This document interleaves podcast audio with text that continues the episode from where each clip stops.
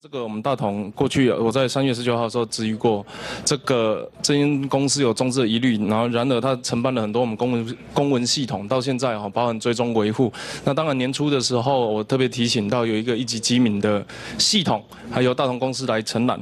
那当时你们的回复是说，只要有一趴的中资，我们都应该避免了。但是呢，到今年十月十三号的时候，金管会第四度抓到违法中资持有大同的股权百分之五点八七，它跟传统不一样的方式，它其实是在散户市场。场面去购买的，所以当我们发现这样子的事实的时候，我想请问一下，第一个，我们现在大同还有两个在履约中的标案，那它都到今年年底为止，王部现阶段有没有什么应应做法？知道这件事吗？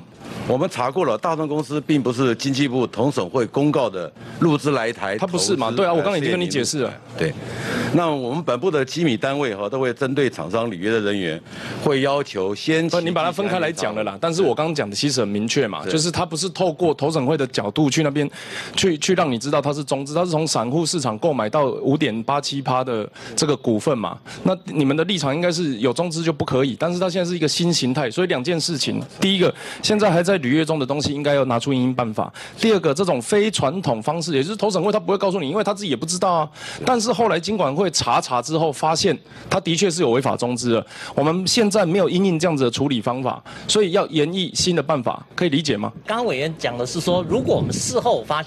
厂商有中资有违反这个的部分，我们依照契约的规定，也可以将厂商来做事。没有，我现在要要你们做的事情是给一个新的计划。他是从公开市场取得股份的，他投审会他不会告诉你他是中资的，所以它是一个全新的事情吗？你们同意吗？那全新的事情自然会应该要有全新的应对办法，可以理解。呃，是。好，那我们希望可以这个会跟工程会做一些协调，看怎么样来防范这一段，因为行政院工程会有相关的要求。没有，简单来讲，十月十三号这个可以查新闻或者是。跟金管会要资料。十月十三号，金管会第四度抓到违法中资持有大同股票，而且不是前三次抓到的龙丰集团。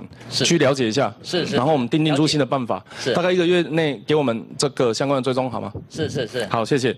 然后第二个议题哦，我们发现说国家军事博物馆从二零一五年宣布要筹建，但是我们因为北市府要求重新做环评，所以在二零二三年预期要完工的三年前，也就是今年，现在我们才刚刚拿到建造。而且这过程经过三次的流标，你可以发现到一百一十一年的时候，我们编列的两亿，占总工程费的接近六十三到六十五趴。这个在传统公共工程里面是非常罕见的。也就是说，你前面我不知道前置规划现在到底做到什么程度，而且我也可以预期，一零九年之前的预算执行率会非常的低，因为我们现在其实没有实际动工。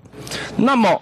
你如何把前面没有用到的钱，然后再加上一百一十一年要花非常多的这个比例，在这短短的二二零二三年里面去完工？我们现在面对军事博物馆的态度是什么？呃，基本上我们在我们有检每次都有检讨，为什么我们的招标招不出去？哦，我们发现这三次招标的公告，他说公告的预算额度啊，仍然没有办法满足市场的机制，所以我们现在已经做了一些调整。